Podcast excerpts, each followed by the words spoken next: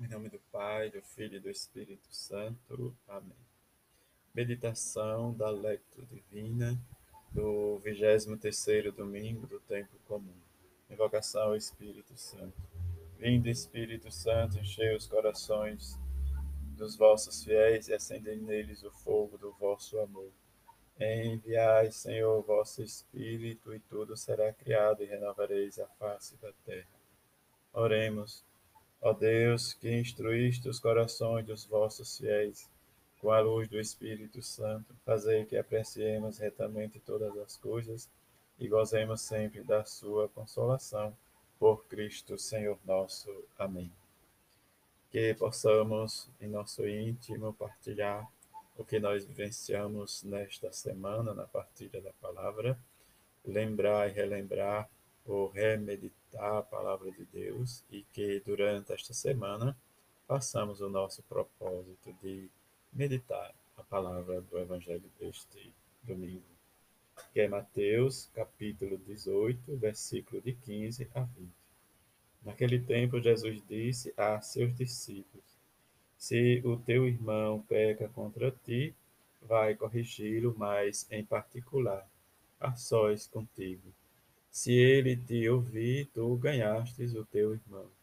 Se ele não te ouvir, toma contigo mais uma ou duas pessoas para que toda a questão seja decidida sobre a palavra de duas ou três testemunhas. Se ele não vos der ouvido, dizei-o à igreja. Se nem mesmo a igreja ele ouvir, seja tratado como se fosse um pagão ou um pecador público. Em verdade vos digo, tudo o que ligardes na terra será ligado no céu, e tudo o que desligardes na terra será desligado no céu. De novo eu vos digo, se dois ou se dois de vós estiverem de acordo na terra sobre qualquer coisa que quiserem, pedir, isso lhe será concedido por meu Pai que está nos céus. Por isso, onde dois ou três estiverem reunidos em meu nome, eu estou aí no meio deles. Palavra da salvação, glória a vós, Senhor. Na escuta da palavra, possamos recolher, meditando e reconhecendo ou imaginando, né, diz o que se passou com Jesus em Cafarnaum com seus discípulos e Jesus no meio dele, junto com uma criança. Peçamos ao Senhor que diante desse desejo de ver e imaginar Jesus, né, diz a arte de ganhar um novo irmão para Jesus. As dificuldades são tantas que às vezes nós perdemos até mesmo os irmãos de casa ou os nossos de casa, em que vai realmente, diante da nossa reflexão, vai corrigir teu irmão, tu e ele a sós. Ganhaste teu irmão. Toma contigo mais ou duas pessoas, mais uma ou duas pessoas, dizei à igreja. Seja tratado como se fosse um pagão ou um pecador público tudo o que desligares na terra será desligado no céu. E, tu, e se dois de vocês estiverem de acordo, eu estou aí no meio deles. São pontos-chave do Evangelho deste domingo, em que nós abrimos a nossa meditação. Meditar a palavra de Deus. Além de, dos pequenos e dos pedidos na comunidade, há também os pecadores. Mas antes de ver o cisco no olho do irmão, deve ver a trave no meu. Somente sentindo-me amado e perdoado, amo e perdoo o irmão. Estou em condição de ajudá-lo a sair do mal.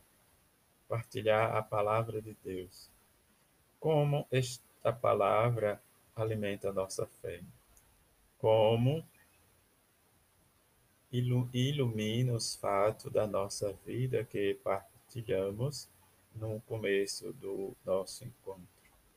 Qual o objetivo e quais os passos que Jesus sugere para fazer a correção fraterna? Se por fim alguém deve ser considerado como pagão e pecador, como Jesus considerava os pagãos e os pecadores. Porque nós podemos libertar ou prender alguém no seu pecado, enquanto o Senhor só tem o poder de libertar. Qual dom é-nos sugerido que devemos pedir na oração para que possamos perdoar sempre como Ele perdoa a nós? Rezar e contemplar a palavra de Deus. Como é difícil Jesus pôr em prática o Evangelho de hoje. Poucas palavras, as tuas, mas elas traçam um caminho exigente e ser seguido quando, na comunidade dos discípulos, nos marchamos com alguma culpa. Quando aparecem contrastes ligados e ciúmes, a maldade. No fundo, são coisas previsíveis em razão da fragilidade que todos carregamos dentro de nós. Na verdade, tu não te escandalizas com o que pode acontecer, mas nos pedes que enfrentemos estas situações sem nos deixarmos levar pela corrente mudando. Por isso, primeiro nos pede que mostremos a nossa cara, que nos exponhamos em primeira pessoa, falando às claras, diretamente com o irmão que errou nada de murmurações, portanto, nenhuma conversa pelas costas da pessoa. Em questão, mas uma clara assunção dos, das próprias responsabilidades. Nenhum julgamento sumário pronunciado de maneira implacável, mas um confronto com que envolva o diálogo, a recíproca escuta, que ofereça ao outro a possibilidade de expressar suas razões. Ajude-me, Jesus, a viver na família, no trabalho, na paróquia, esta página de sabor evangélico. Viver a palavra de Deus. A religião cristã não é um simples assunto pessoal que leva a desinteressar-se dos outros o nosso amor para com os irmãos é suficientemente forte a ponto de nos impulsionar a convidá-los a uma mudança de conduta, se for necessário. A vida diária procuremos tornar-se sensível à situação de cada irmão, segundo o mandamento do amor, síntese de toda lei. Leitura espiritual Papa Francisco. A palavra de Deus hoje nos fala do perdão, correção, comunidade e oração. No quarto discurso do Evangelho de Mateus, Jesus fala a nós que decidimos apostar na comunidade, que valorizamos a vida em comum e sonhamos com um projeto que inclua a todos.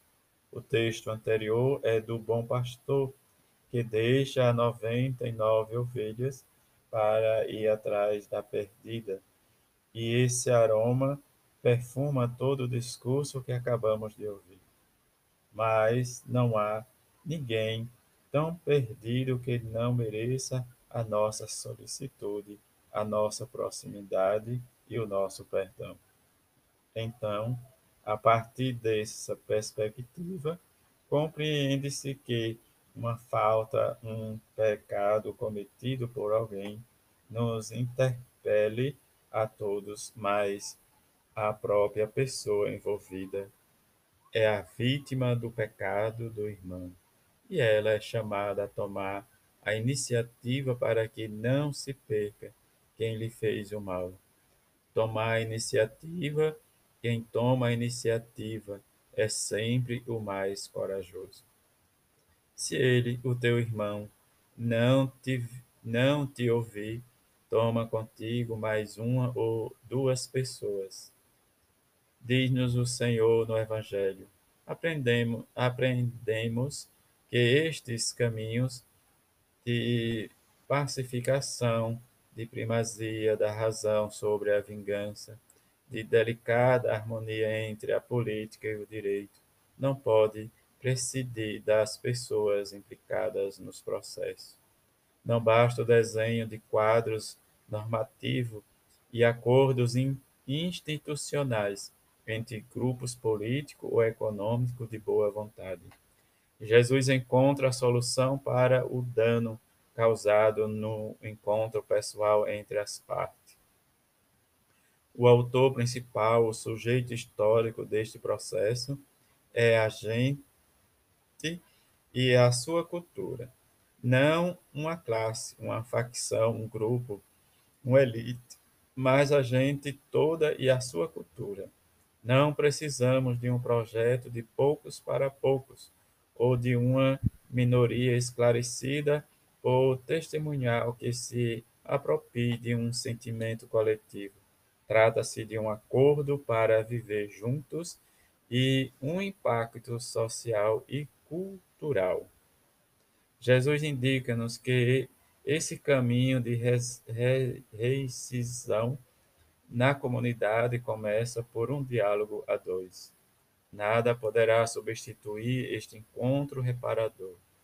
Nenhum processo coletivo dispensa do desafio de nos encontrarmos de esclarecer, de perdoar. As feridas profundas da história precisam necessariamente de instâncias em que se faça justiça, se dê possibilidade às vítimas de conhecer a verdade. Sejam devidamente reparado o dano, se atue claramente para evitar que se repitam tais crimes. Mas tudo isso deixa-nos apenas no limiar das exigências cristãs. A nós cristãos é-nos exigido gerar, a partir de baixo, uma mudança cultural, a cultura da morte e da violência. Responde, responder com a cultura da vida e do encontro. Já nos dizia isso aquele escritor tão querido para vós e tão querido para todos. Esse desastre cultural não se remedia com um chumbo, nem com dinheiro, mas com uma educação para a paz, construída com amor sobre as ruínas de um país em chamas, onde nos levantamos cedo para continuar a matar-nos uns aos outros. Uma evolução legítima de paz que canalize a própria vida, ou melhor, a canalize para a vida a imensa energia criativa que dure quase dois séculos. Usamos para nos destruirmos o e que reivindique e exalte o predomínio da imaginação. No Evangelho, Jesus prevê também a possibilidade de o outro se achar e se negar a mudar, pressentir o seu mal. Não podemos negar que há pessoas que persistem em pecados que ferem a convivência e a comunidade. Penso no drama dileceramente da droga, que a qual se lucra desafiando as leis morais e civis. Este mal ameaça diretamente a dignidade da pessoa humana. Gradualmente rompe a imagem que o Criador moldou em nós. Condene firmemente esta praga que apagou tantas vidas e que é mantida e sustentada por pessoas sem escrúpulos não se pode jogar com a vida do nosso irmão, nem manipular a sua dignidade. Lanço um apelo para que se procurem as formas de pôr fim ao narcotráfico, que para nada mais serve senão para semear morte por todo lado, destroçando tantas esperanças e destruindo tantas famílias.